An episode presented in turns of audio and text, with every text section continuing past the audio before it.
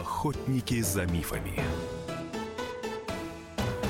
Приветствую всех, кто слушает радиостанцию «Комсомольская правда». В студии журналист отдела здоровья комсомолки Анна Добрюха, и это программа «Охотники за мифами», где мы стараемся развеять самые распространенные заблуждения. И сегодня у нас в гостях а, замечательный долгожданный эксперт. Это исследователь, генетик, профессор школы системной биологии университета Джорджа Мейсона, США, директор по науке Международного биомедицинского холдинга «Атлас», эксперт по персонализированной медицине и генетике человека Анча Баранова. Анча, здравствуйте. Здравствуйте. А, когда мы а, договаривались о программе, то решили выбрать тему об одном из главных страхов человечества – боязни заболеть раком. Совсем незадолго до начала нашей программы стало известно, что ушел из жизни известный сатирик Михаил Задорнов. И как раз причиной этого стала тяжелая форма рака. При этом а, известно, что Михаил Задорнов а, был очень привержен здоровому образу жизни. Говорят, что он активно занимался спортом, всегда очень строго следил за питанием. Но вот, тем не менее, а, рак унес его жизнь. Э, и появились разговоры. Может быть, преувеличена роль ЗОЖ в профилактике рака? Может быть, не надо уж нам так надрываться, соблюдая здоровый образ жизни? Анча, вот что вы можете сказать на это? Конечно же, здоровый образ жизни помогают нам если не свести вероятность развития рака к минимуму, то хотя бы до каких-то более психологически приемлемых цифр. Ну, вместо 50%, скажем, 10% или 5%. При этом, понимаете, я говорю про все случаи рака, вообще любого, или и коза, и солидных опухолей каких-то. Одной локализации, другой локализации, понимаете? А обычно у людей есть страхи, которые а, направлены на какой-то конкретный тип опухоли. Ну, например, если в семье наблюдались случаи рака молочной железы. Женщины обычно боятся именно этого. И женщины и мужчины боятся карциномы кишечника, если она уже наблюдалась в семье. Если была опухоль мозга, то это вот конкретный кошмар данной семьи. Против каждого конкретного типа опухоли есть свои типы профилактики. Анча, а давайте сразу уточним, поскольку вы исследователь-генетик, оправдано ли то, что люди боятся именно этих определенных типов, если у них были такие случаи в семье? То есть насколько велика действительно роль генетики в развитии разных видов рака? Довольно велика. А, здесь история такая. Есть семьи, в которых рак развивается рано. Зная, что у вас есть в семье ранние случаи рака, имеет смысл обратиться к врачу-генетику и пройти генетическое обследование. В этом случае вы получите точную информацию о том, предрасположены ли к развитию рака в вашей семье именно вы. Вполне вероятно, что вы получите информацию, что этого гена, который был у вашей тети, который сильно страдал, у вас нет. Так это будет отличная новость. Правда, можно будет спокойно ночью спать. А если вы узнаете о том, что этот ген у вас есть, то тогда есть специальные способы профилактики э, рака именно в этой области. При этом понятно, что, например, мутации в этом конкретном гене не будут давать сильный вклад в развитие, например, опухоли мозга. То есть вам про них не нужно будет беспокоиться. То есть, конечно, лучше волноваться про что-то одно, а не про все сразу. Правда? Поэтому, ведь? соответственно, да, первый совет, а я напомню, что наша программа предназначена для того, чтобы давать ориентацию людям, да, такой навигатор повседневной жизни. Если были случаи заболевания онкологическими э, ну, э, заболеваниями в семье, то тогда людям имеет смысл сделать генетический, генетический тест да, для того, чтобы понять свою степень предрасположенности. Свой Почти риск. так, но не совсем. А, генетический тест имеет смысл делать не просто, если у вас в семье был там один случай рака, потому что ну, заболевание частое, да, то есть тогда получится каждому второму или там каждому первому этот тест нужно делать. А, нужно делать тест в случае, если в семье были случаи раннего рака – да? А раннего рака – это рак в возрасте, ну, скажем так, до 50 лет, в зависимости от его локализации. А также, если было накопление случаев однотипных раков. Ну, например, мама – рак молочной железы, тетя – рак молочной железы, и сестра там что-то там с молочной железой, пока еще непонятно, на биопсию уже делали. Вот тут точно нужно идти и сдавать генетический тест. Ну, сразу пример Анжелины Джоли, конечно, приходит. Ну, Анжелина Джоли, естественно, поступила очень драматически, да, мы знаем. Но в ее случае, возможно, это было оправдано. Во-первых, мы знаем точно, что у нее была мутация, а во-вторых, даже в случае, если у человека есть мутация, операцию ну, в 20 лет не имеет смысла делать. Ну, а в 40 лет уже можно подумать, да, но при этом имеет смысл э, сделать выбор между там, 35 лет и 45 лет. И вот этот вот выбор, когда именно делать эту операцию, он зависит от уровня личных страхов.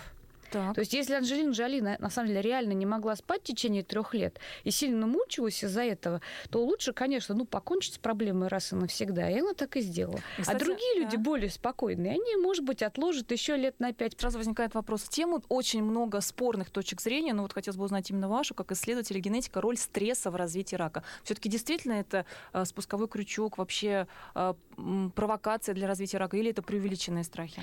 Давайте так. Сначала по стрессу. Стресс стресс точно есть. Он реально физически существует и реально на нас влияет, и реально толкает нас на пути к старению, на пути к развитию хронических заболеваний, и также, конечно, на, на пути к раку.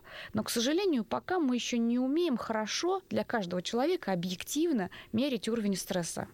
Поэтому мы можем говорить о накопленном эффекте стресса, который был в течение жизни. Это не то, что сегодня на вас наорали, а завтра у вас опухоль, да, также, ну, это вряд ли, да, будет. Но если на вас там в течение 20 лет орали, да, каждый день, то тогда, естественно, у вас повышена вероятность развития опухоли. Но насколько повышена, мы не можем сказать. В некоторой степени повышена в зависимости от вашего генотипа. То есть, если у вас стресс-резистентный э, генотип, то есть вы устойчивы к стрессу, может быть, эти все вот воздействия, они на вас не оказали никакого никакого влияния. А если у вас стресс-чувствительный генотип, и вы реально из-за этого там не спали ночами, то тогда вот эта вот нехватка сна, она постепенно сделала так, что у вас стала повышенная вероятность развития опухоли. Но померить количественно мы это, к сожалению, не можем. Второй компонент вот того же самого вопроса, это то, что опухоли на самом деле не возникают за секунду. Это не то, что вот вы вот гуляли-гуляли, у вас никаких опухолей не было, а потом бах, вы к врачу пришли, и сказали, а у вас, батенька, опухоль, например. Такого не бывает. Эта опухоль, на самом деле, там сидела 20 лет. И то, что произошло, вот когда произошло изменение состояния от ну, нормального, да, к такому, что явно что-то есть, и вы к врачу побежали. Вот это изменение состояния могло быть спровоцировано недавним стрессом но вовсе не зарождение опухоли, потому что опухоли сидят у всех у нас в микроскопическом количестве, они не мешают нам, их иммунная система держит под контролем, а потом, если пошел какой-то сильный стресс, то, в принципе, может случиться, что иммунная система разбалансируется, и опухоль сможет вырваться из-под этого контроля, вырасти и начать причинять какие-то симптомы. Сейчас очень много об этом идет разговоров, миф это или правда. Мы часто слышим, ну, конечно, на слуху у нас наиболее известные люди, да, что уходят из жизни от рака в достаточно молодом молодом возрасте, фактически в расцвете сил. Та же Жанна Фриски, известная российская эстрадная певица, вспоминается. Другие люди. Пошли разговоры, что рак якобы молодеет. Какие у нас достоверные научно-медицинские данные? Ну, в массе, конечно, рак – болезнь пожилых. Просто каждый раз, когда рак происходит э, у какого-то молодого человека, особенно известного, естественно, это становится общенациональной трагедией, мы все об этом говорим, мы это обсуждаем. Это просто случаи, которые на виду. Тем не менее, на самом деле есть научные данные, взвешенные, которые показывают, что рак чуть-чуть молодеет. Но тут есть два компонента. Первое, может быть, на самом деле он молодеет, да? То есть по биологическим причинам, например, из-за того, что среда там окружающая более там грязная, все такое. опять же, Или мы там сторон. едим что-то не то и так далее. А с другой стороны, может быть, потому что мы делаем просто более хорошую диагностику. Вот я в предыдущем части выступления сказала, что э, примерно 20 лет требуется на то, чтобы опухоль развилась. Вот если она там 20 лет сидит, мы ее в среднем 15 лет назад диагностировали через 20 лет после начала, а теперь вот через 18 в среднем. То есть прогресс есть, мы его видим раньше, лечим раньше и так далее, но на эпидемиологических срезах это выглядит как будто рак молодеет. А могли бы вы пояснить, а почему именно с возрастом у людей растет риск заболевания раком, вот его перехода в тяжелые формы? Ну, иммунная система не так хорошо работает, значит, она не так хорошо сдерживает вот эти вот нарождающиеся опухолевые клетки, да? А потом строма — это окружающая ткань, которая помогает эпителиальным клеткам и другим работающим клеткам организма правильно себя вести. Строма, она в молодом возрасте препятствует развитию опухоли, а в пожилом возрасте она, наоборот, поддерживает развитие опухоли. И вот стареющая строма толкает нас по пути канцерогенеза. Но всякие другие вещи тоже происходят. Мутации накапливаются. Мутация – это же случайная вещь. И для этого не нужно подвергаться радиации, чтобы получить какие-то мутации. Вот этого нормального радиационного фона, который есть в Москве, и в других всех местах, его достаточно, чтобы чтобы постепенно немножко накапливать мутации. И с возрастом случайно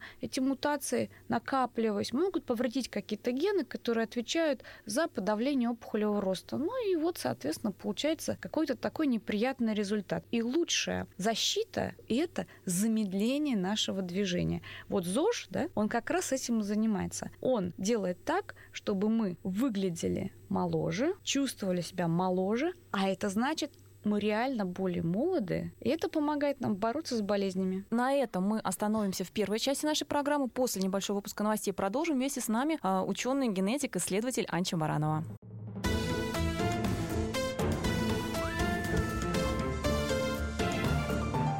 Охотники за мифами. Приветствую всех, кто к нам присоединился и продолжает слушать радиостанцию «Комсомольская правда». В студии журналист отдела здоровья комсомолки Анна Добрюха. И вместе с нами а, замечательный эксперт, исследователь, генетик, профессор школы системной биологии Университета Джорджа Мейсона США, директор по науке Международного биомедицинского холдинга «Атлас», эксперт по персонализированной медицине и генетике человека Анча Баранова. И вместе с Анчей мы обсуждаем одну из самых важных, актуальных, собственно, для каждого тем. Это один из главных страхов человечества – боязнь рака. Анча, но всегда людям интересно, когда эксперты составляют рейтинги, ну так условно говоря, топ-5 причин, топ-5 факторов, ну, может быть, их будет не 5, а 3 или 7, которые достоверно, научно доказано провоцируют, ускоряют э, развитие рака. Вот что бы вы выделили? Ну, номер один, номер два и номер три – это курение, да? Так. Вот, то есть бросайте курить, тогда совершенно точно вероятность опухоли у вас снизится. Причем ну, не только рак легкого, не только, другие, да, но и другие. Но не только рак. Все остальное тоже снизится. То, что нужно, наоборот, повысится. Например, женщины станут более фертильными, у мужчин повысится качество спермы, и так далее. Все будет вообще хорошо, если вы бросите курить. Да? То есть 1, 2, 3 мы уже так. назвали. Ну а все остальное, а, понимаете, рак возникает по двум причинам. Первое – это причины немодифицируемые генетические. Вы тут сделать ничего не можете, можете только узнать, есть ли они, и потом следить за вашим состоянием в зависимости от того, какая именно система в вашем организме склонна к образованию опухоли. Ну вот если у вас расположенность там красной молочной железы, значит, нужно маммографию делать, а колоноскопию как-то не имеет смысла, да? А если у вас предрасположенность наоборот к толстого кишечника, то, наверное, колоноскопию нужно делать более часто, чем это предписано руководствами, да?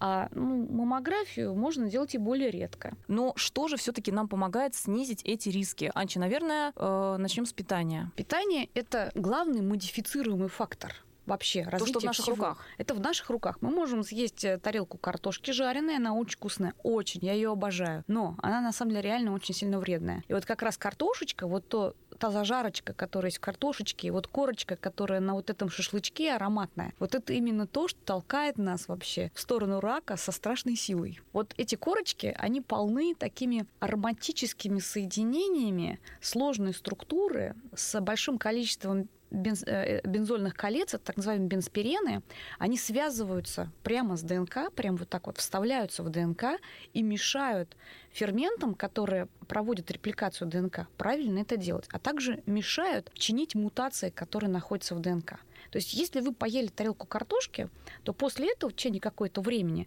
у вас будет, я имею в виду жареной картошки, конечно, к вареной картошке это не имеет отношения. Вот. Если вы поели тарелку жареной картошки, то у вас, соответственно, в течение какого-то времени больше вероятность того, что если случайно какая-то мутация произойдет, то эта мутация закрепится в организме. То есть буквально одного раза ну, как бы мутация дело случайное. Большинство мутаций попадают куда-то в какие-то места совершенно неважные. То есть сегодня вы поели тарелку картошки, она для вас прошла вообще бесследно, и завтра бесследно, и послезавтра бесследно. А потом в один, ну, не прекрасный, а ужасный день вы съели тарелку картошки, вы ничего об этом не узнали, но мутация попала в ген P53, его поломала, и потом, значит, спустя долгое время вы уже забыли про эту картошку. Оказалось, что у вас начала расти опухоль. И никакая наука не способна, так сказать, сопоставить вашу опухоль опухоль с вот той самой конкретной тарелкой картошки номер 528. Ну, не только картошки, да? а если кабачки, например, так зажарить хорошо, как ну, вот жареная курочка. На всем, на чем угодно она находится. Угу. Вот там находятся вот эти вот продукты, которые лучше нам не кушать. То есть правило первое, избегаем чего-то зажаренного. Сильно зажаренного, да. да, такого ароматного, такого копченого дыма, такого вкусненького. Вот так. этого нужно избегать. Но на самом деле копчености тоже не полезны. Там нитратов много. Нитраты, они переходят в нитриты, а нитриты потом образуют нитрозамины. А нитрозамины это мутагенные вещества, которые вообще отлично повреждают наши клетки, особенно когда они находятся с ними в соприкосновении. То есть это особенно не полезно для канцерогенеза в желудке и в толстой кишке. Ну, есть и полезные вещества, правда ведь? Давайте мы сначала закончим с вредными. Подозреваю, что сахар там вообще, наверное, возглавляет рейтинг. Ну, сахар, он как таковой канцерогеном не является. Просто сахар, он э, вызывает инсулинорезистентность, а инсулинорезистентное состояние – это состояние, поддерживающее пролиферацию клеток. То есть если у вас рак каким-то образом уже образовался, тихо там сидит, никого не трогает, и у вас постепенно развивается инсулинорезистентность, то в какой-то момент вот, эти вот, вот эта нечувствительность к инсулину, она поможет раковым клеткам начать быстренько делиться и потом стать настоящей опухолью. Понимаете, не надо бояться опухолей как таковых. Они у нас у всех есть, я вам гарантирую. У абсолютно каждого человека, у меня, у вас есть маленькие, малюсенькие опухоли, которые где-то там сидят. Но в норме они не должны нас трогать, беспокоить, потому что иммунная система их хорошо контролирует, и как бы мы их не видим, мы отлично. А она вот если уничтожает они... или держит просто все время? Ну, она не может их совсем прям таки уничтожить. Ну, может, конечно, и может, но тогда новые появятся. Но пока они размером меньше миллиметра, в принципе, они не кровоснабжаются, они просто там сидят как-то, маленькие такие фокусы клеток образуют, которые немножечко такие гипоксичные, и они дальше не могут расти, пока, соответственно, там следующий раунд плохих процессов не произошел. Вот старайтесь просто не допускать этого следующего раунда плохих процессов. И продолжая этот черный список, не могу не спросить то, что тоже беспокоит массу людей. Искусственные консерванты, красители, добавки, все такое прочее. Это правда, что они способствуют каким-то образом развитию рака, или это преувеличено, надумано?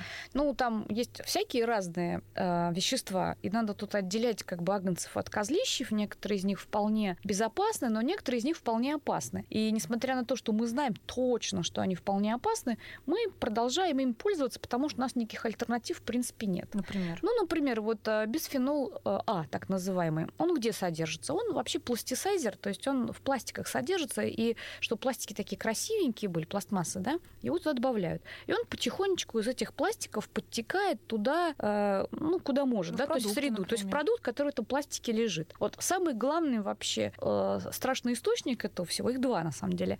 Первый, ну, такой более-менее очевидный, это внутренности консервных банок, потому что они полностью высланы вот этим пластиком с бисфенолом А, да, а внутри там же у нас что-нибудь горошек какой-нибудь там консервированный. И вот мы этот горошек взяли, в салат оливье насыпали, ну и вот этот пластисайзер туда немножко подтек этот бисфенол А, и он в наш организм попадает. А второй страшный, страшный вообще оскорбитель нашего здоровья, это э, на самом деле вот эти чеки, которые нам выдают в магазинах. Это не еда как таковая, да, но как-то с едой связано, потому что мы покупаем это все вот эту вот вкусную морковку, там э, хорошие помидорки и так далее. И все это выбивают нам на таком чеке на термобумаге. Так вот, термобумага, она по весу содержит аж до, пол, до полутора процентов вот этого бисфенола А. Там гораздо больше бисфенола А, чем в любой еде, банке и так далее. А мы ведь что делаем? Пришли в магазин, потом рукой такой без перчатки лап этот чек, еще посмотрели, так почитали, пожамкали, потом в карман засунули, а потом мы в карман залезли, еще там вынули его, выкинули. То есть мы постоянно эту бумагу трогаем. Ну а когда мы ее трогаем, мы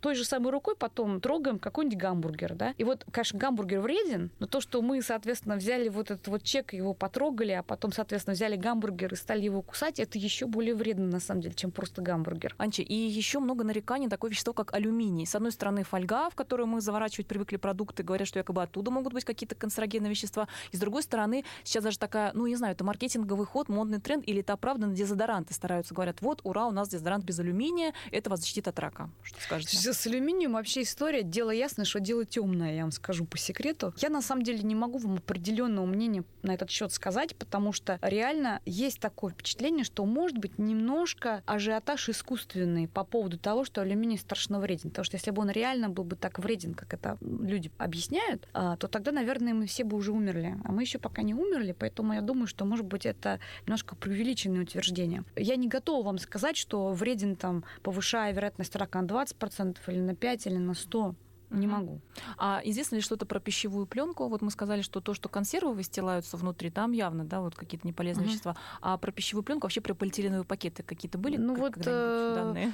Я не слышала вот таких серьезных работ, где было бы описано, что вот именно полиэтиленовые пакеты нам страшно вредны. Понимаете, в чем дело? Вот когда вот эти пластисайзеры используются, они, конечно, во всех пленках используются, но чем красивее выглядит пленка, тем больше там пластисайзер. То есть такая вот классная такая пластмасса пластмасска, она хуже.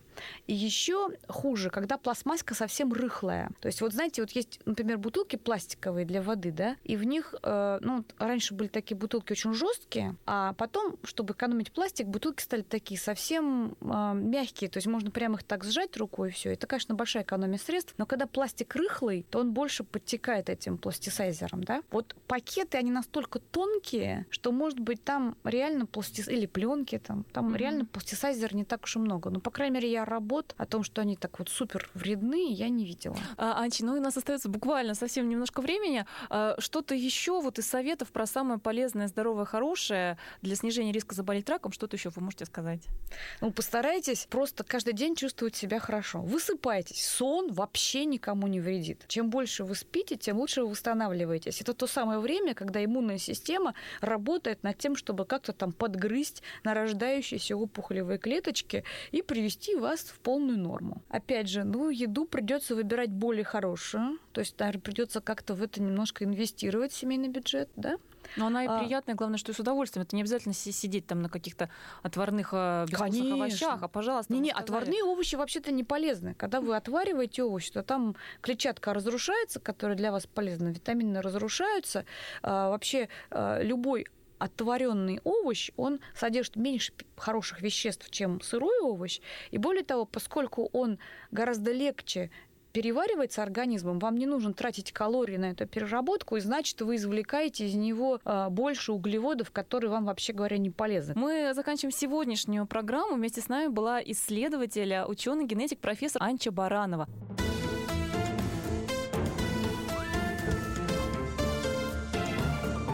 Охотники за мифами.